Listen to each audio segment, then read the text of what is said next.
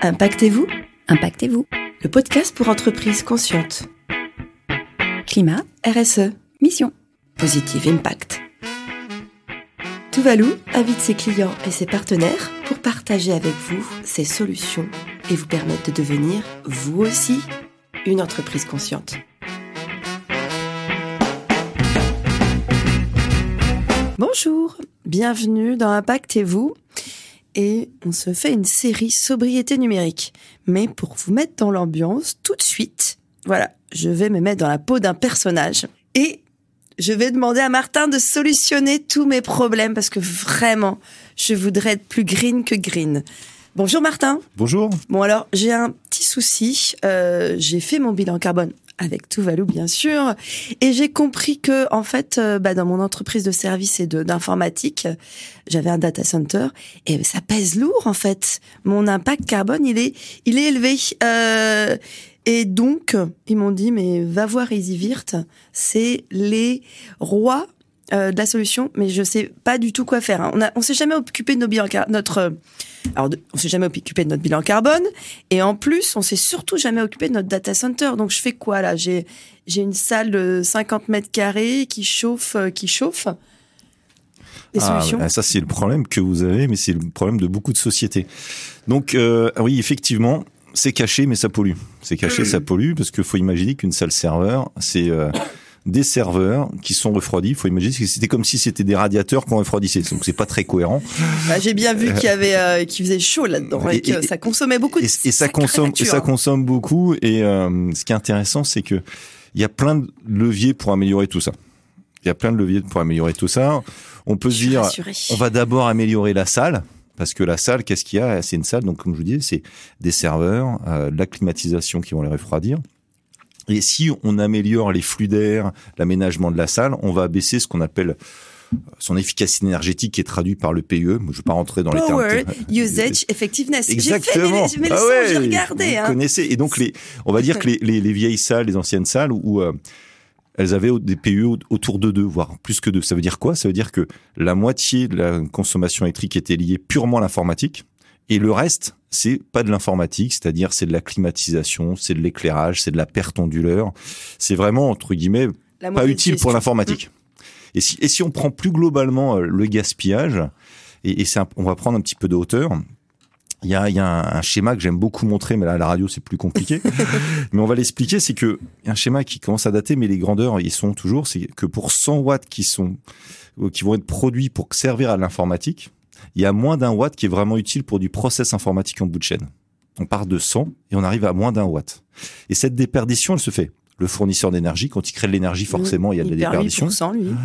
Après, il y a le data center, comme on disait tout à l'heure, parce qu'il y a de la clim, il y a de l'éclairage, etc. Après, il y a le matériel qui est pas 100% efficient parce que euh, il a une Il alimentation, il chauffe, il a des ventilateurs, il a plein de gaspillage. Encore en amont, et c'est là-dessus que nous on travaille chez Zivirt, c'est que les serveurs sont très sous-utilisés. Il y a une sous-utilisation des serveurs parce que comme on veut pas prendre de risques, on veut que ça tourne parce que c'est toujours la priorité au niveau de Ah service. bah moi, on mon, rajoute mon tout le temps. patron, il m'a dit, Marie, sécurité, sécurité, de disponibilité, quoi. Ouais, disponibilité. Et, et là, on a tendance à, à, à rajouter, rajouter, rajouter sans arrêt et, et à gaspiller, entre guillemets, à ce niveau-là. Encore en amont de, de tout ça, il y a tout ce qu'on appelle l'éco-conception logicielle. Et ça, on reviendra sur ce sujet-là, je pense, dans Ah d'autres oui, podcasts. on aura le plaisir d'en Euh, parler parce que avec quand- Thierry Lebouk. Voilà, quand c'est bien codé ou pas bien codé, euh, des sociétés comme Green Spector travaillent là-dessus. Mais on va on va consommer plus ou plus ou moins euh, efficacement. Et encore encore avant ça, il y a ce qu'on appelle l'usage euh, et, et les besoins. Et donc, ce que j'ai toujours à tous nos clients, si vous voulez améliorer votre impact global, il faut travailler sur tous les leviers. Mais plus vous allez travailler en début de chaîne, c'est-à-dire supprimer les applications qui servent à rien, ou éviter de développer des trucs qui, qui servent, qui c'est débile, hein, parce qu'on a vraiment des applications qui sont vraiment En inutiles. plus, je me demande s'il n'y a pas une grosse partie qui sert euh, juste aux loisirs et aux, enfin, des salariés. Enfin, ça- bon, Bon, Cela c'est- ne c'est- nous c'est- regarde pas. c'est- C'est un débat, mais il faut prendre conscience que tout ce qui a été développé consomme quelque part. Et, et ce petit, ces, développements, donc on les supprime, que tout ce qui est inutile. Après, si on code proprement, ben on va mettre beaucoup, beaucoup plus d'applications par serveur physique. Donc, on va densifier. Donc, on va éviter de racheter des serveurs physiques, donc éviter de les produire aussi, de les fabriquer, qui, ce qui pollue beaucoup. Et quand on, on évite, on réduit le nombre de serveurs physiques, mais on va réduire le nombre de data centers. On va éviter aussi de, produire de l'énergie pour ces data centers. Donc, on a un effet cascade, un effet de levier qui est énorme. Donc, pour le 1 watt de départ qu'on va gagner, c'est multiplié par 100.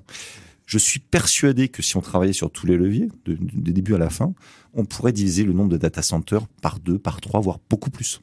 Il faut absolument travailler sur tous ces leviers. Souvent, on s'est focalisé justement que sur l'emballage, le data center, parce que c'est visible, entre guillemets, même si c'est caché. Il y, a, il, y a, il y a de la clim, on voit que ça, et ça pollue. Mais tout ce qui est important, c'est de travailler encore plus en amont sur l'usage et tout sur cette partie. Ah bah, heureusement que j'ai une longue série sur la sobriété numérique parce que là, c'est vrai, je vois bien cette chaîne de valeur. Euh, mais alors du coup, toi, tu optimises l'usage des data centers principalement. Donc comment je Nous, nous, on va travailler. C'est vrai que je vais te mettre en relation avec des personnes pour optimiser ta salle. Ça, c'est pas notre métier. Ouais. C'est euh, des gens Ça, qui vont travailler là-dessus. Ils, On- ils devaient être là, mais ils sont en retard. Alors, on a Stratosphère devait nous raconter comment ils optimisent un data center, mais enfin finalement, Ouais. on le saura une prochaine des fois. hébergeurs qui sont green, etc. Ça tra- ils travaillent de plus en plus sur ce sujet-là. Quand on prend le PE, je parlais du, du 2 ou, ou du 1, hein, quand on dit que les bonnes salles sont, font 1 4, 1 3, nous, on va travailler sur le 1. C'est optimiser le 1, en fait. Ouais. C'est- C'est-à-dire que tes serveurs, comme je disais tout à l'heure, ils sont très sous-utilisés. Et ce qui provoque la sous-utilisation des serveurs, c'est ce que je disais tout à l'heure, c'est un, mauvais pilotage, on ne sait pas trop, on veut pas prendre de risques. Et c'est aussi la virtualisation des serveurs. Alors là, je, je rentre dans du, du technique. Ah oui, ouais, bah oui, mais ils m'ont dit qu'il y avait plein de machines virtuelles dans nos data centers Et- et, qu'il y en a qui servaient à rien parce Et- qu'elles datent de Voilà. 5 ans. Et une machine virtuelle, au départ, la virtualisation, c'est- très très bien d'un point de vue écologique parce que faut imaginer que, alors là, je rentre vraiment dans la technique, c'est un serveur, c'est facile, c'est comme un PC. Ça a des processeurs, ça a de la RAM, c'est une machine. Avant, on était obligé d'avoir un serveur et un système d'exploitation. J'avais un serveur physique avec un, un- un Windows, avec un Linux. Avec la virtualisation, ça a permis de mettre des, des boîtes autonomes qui étaient au- sein d'un même serveur physique et qui partagent les ressources du serveur physique. Donc, ce qui est super d'un point de vue environnemental au départ, c'est que au lieu d'avoir 50 fer- serveurs physiques, je peux avoir un serveur physique avec 50 machines virtuelles Est-ce que c'est un peu comme sur le compte Netflix, il y a le compte de papa, maman, euh, des enfants, euh, et chacun Ouais, a sa petite entrée Si on peut voir ça comme ça, hein. on, part- on peut voir ça comme ça. Je l'avais pas pensé, mais c'est ça. Mais en tout cas, c'est super parce que on réduit énormément le nombre de serveurs physiques et de machines et tout ça. Sauf que, comme toute toute autre bonne solution, il y a un effet rebond et c'est tellement facile de de- d'appuyer sur un bouton pour créer des machines virtuelles. En plus, comme on partage des ressources, on crée de la confusion. C'est c'est plus simple, plus plus dur à gérer. Et donc nous, ce qu'on constate dans les entreprises, c'est qu'ils vont créer des centaines et des centaines de machines virtuelles. Parce que justement, il y a une nouvelle application qui sort, parce qu'on va faire un, un serveur de test, parce qu'on veut Mhm. valider des choses. On va, ser- on va, on va faire ce qu'on appelle un POC, une proof of concept, Mhm. et donc on va le créer, on va oublier de le supprimer. Et puis on va, on va, comme on veut pas prendre de risque, on va surdimensionner cette machine virtuelle. Mhm. Donc on, la- on va la valider, on en crée. Et puis comme on sait plus trop où on en est, parce que ça crée de la confusion, on rachète des serveurs physiques pour héberger des machines virtuelles qui servent à rien et qui sont surdimensionnées. Et nous, on va vous aider à nettoyer tout ça, optimiser et rationaliser tout ça pour éviter de gaspiller. et les piloter. Enfin, Est-ce que je peux euh, lancer une application qui me dit voilà tout ce monde là, il y a tous ces comptes là, il y a tous ces machines virtuelles là sur ton data center? Comment je le Ben, en fait, le nous, notre logiciel, c'est exactement ça. Il, il se déploie chez le client ou, ou- ou n'importe où. En fait, il faut qu'il ait accès aux données, hein, mais euh, un, un point d'entrée. Et à partir de là, on stocke les données, on les analyse, on dit, ben voilà. Et c'est ce qu'on voit tout le temps chez tous les clients. C'est en moyenne sur 100 machines virtuelles, il y a 20 machines virtuelles qui sont bien dimensionnées et 80% de machines surdimensionnées. Donc, au départ, on voit le gaspillage. Et après, sur ces 80 machines qui sont surdimensionnées, les 80% de surdimensionnées, et en plus, il y a des machines inutiles. Généralement, il y en a 5 à 10%. Donc, nous, ce qu'on va dire, c'est, voilà, regardez, ça fait des, des mois et des mois que ces machines-là, c'est pas si simple que ça, mais on arrive à identifier que ces machines-là, elles font vraiment rien. Est-ce que vous confirmez qu'il faut les supprimer? Donc là, on va les supprimer. Si jamais elles sont utiles, on voit vraiment qu'elles sont surdimensionnées. Donc, on va les aider à redimensionner. Et une fois qu'on a identifié tout ça, on va leur dire, mais regardez, vous avez 30 serveurs physiques, et pour ce que vous faites, vous pourriez tout tenir sur 15, sur 10, sur même beaucoup moins des fois. C'est incroyable le levier qu'on a, les leviers qu'on a. Et donc, on va les aider à prendre les bonnes décisions. Et sur, toujours, toujours pareil, c'est très important, c'est que dans l'informatique, le responsable informatique, il veut pas prendre de risques, il veut que ça tourne parce que lui, il va se faire engueuler si jamais ça marche pas. Et il faut le comprendre. Dès qu'il y a un Ah truc bah qui oui, marche pas, il moi, se fait taper dessus. Donc, donc, Donc, il se fait, il se fait cartonner. Donc, on va lui proposer des choses qui sont, qui rentrent dans ses contraintes et qui lui poseront pas de problème, mais qui vont gagner en plus euh, en efficacité et en économie, parce qu'il va faire des économies, et en plus en gain CO2, en gain environnemental, parce que quand on évite de produire des PC, de les racheter, ben, il y a un impact énorme et un gain énorme. Ah bah ça c'est encourageant. Donc ma ma salle de serveur, je peux euh, alors j'irai voir quand euh, Stratosphère ils arriveront euh, voir comment je peux la réaménager pour que ça chauffe moins ou que ça les flux euh, circulent mieux, mais surtout je peux aller réduire mon nombre de serveurs parce que là on voulait en fait on voulait ouvrir une autre salle. Enfin bon quand même c'est Ah ben c'est toujours la fuite en avant. C'est c'est c'est on est toujours dans cette logique. Il faut pas, on, on sait pas trop où on en est. On a toujours des applications. Faut- les services informatiques, ils, courent, ils courent tout le temps. Et donc on a toujours plus, toujours plus. Où est-ce qu'on va Qu'est-ce qu'on fait? Et on veut, on va acheter des serveurs. Non, c'est attendez, posez-vous. de notre société analysez. en fait. C'est exactement C'est- ça. C'est exactement c'est une belle femme de la société. Et, et on a besoin de prendre de la hauteur, prendre du recul et se dire attendez, ouh, du calme, du calme. Il y a des choses qui servent à rien, des choses mal dimensionnées. On va rationaliser, on va nettoyer, on va optimiser et ça marchera encore mieux parce que le gros avantage que ça, c'est qu'une fois qu'on a nettoyé, qu'on sait exactement où on en est, ben on pilote beaucoup mieux. Quand on a le, le grosse peur des, euh, des responsables infrastructure, c'est quand on a une perte d'une salle informatique. Quand on a une perte d'une salle informatique, l'objectif c'est de redémarrer le plus vite possible dans une autre salle. Imaginez, vous avez 500 machines virtuelles et vous devez redémarrer tout, toutes les.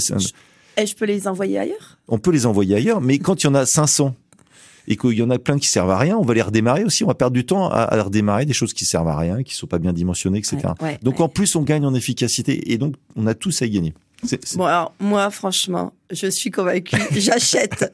alors, Ouais. Martin, je suis, je, merci pour d'être prêté à ce jeu de rôle et de cette pédagogie. Hein, euh, je, je pense, on a avec nous Lou et Constance qui nous observent et ils ont compris? Vous avez compris?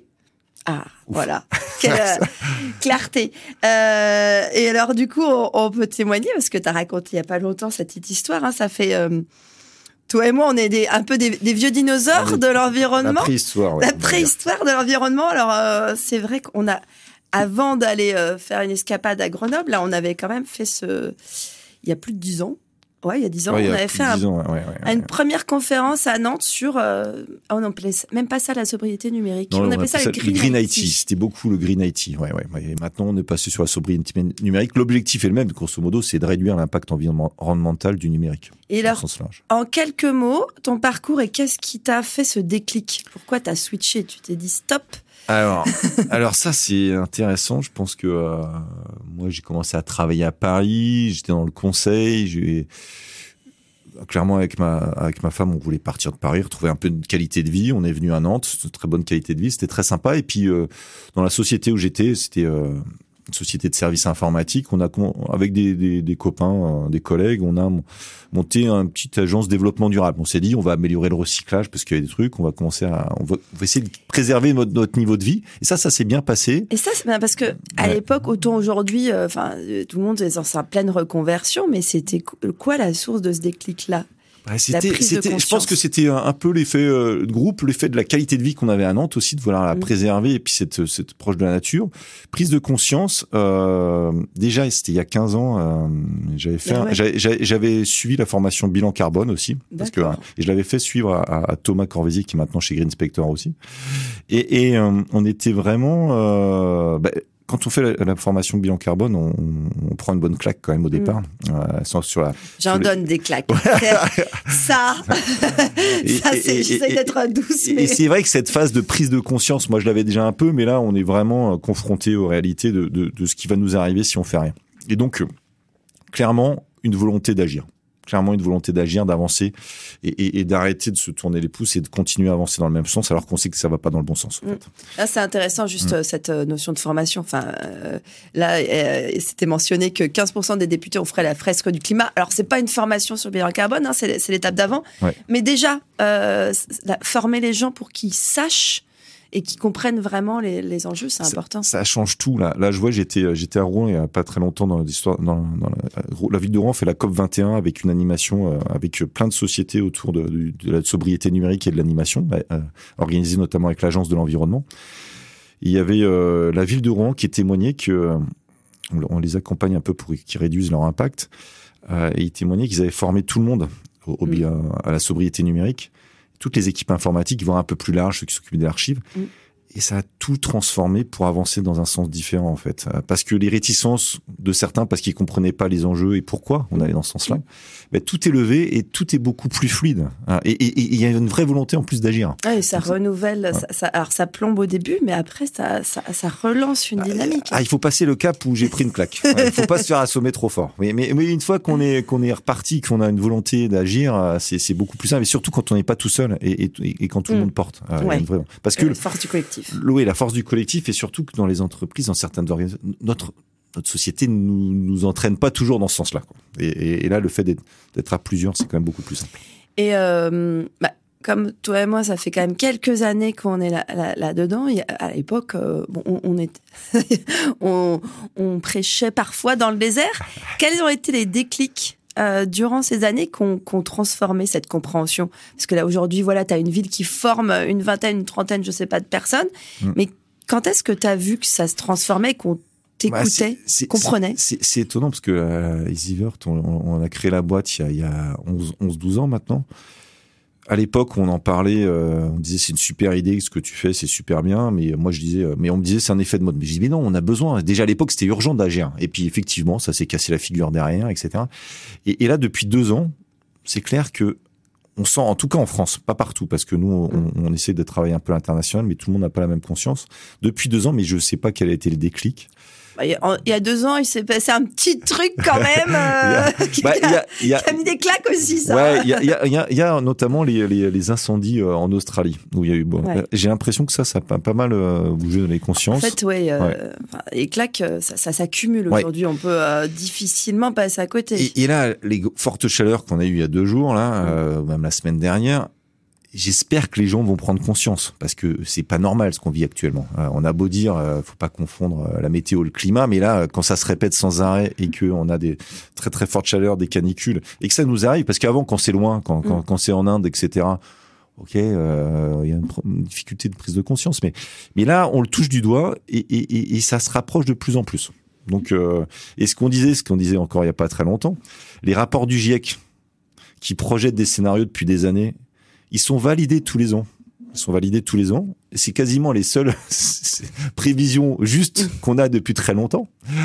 Mais on continue à avancer, à aller dans le mur. Et, il, faut vraiment, vraiment bouger. Il faut vraiment bouger. Et c'est vrai qu'il euh, faut, faut du mouvement, il faut du groupe, euh, il faut que tout le monde y aille. Euh, il faut vraie, réelle volonté. Et, et c'est vrai qu'en France, ça fait deux ans que je trouve que les, en tout cas, les, les organisations, les sociétés bougent un petit peu plus.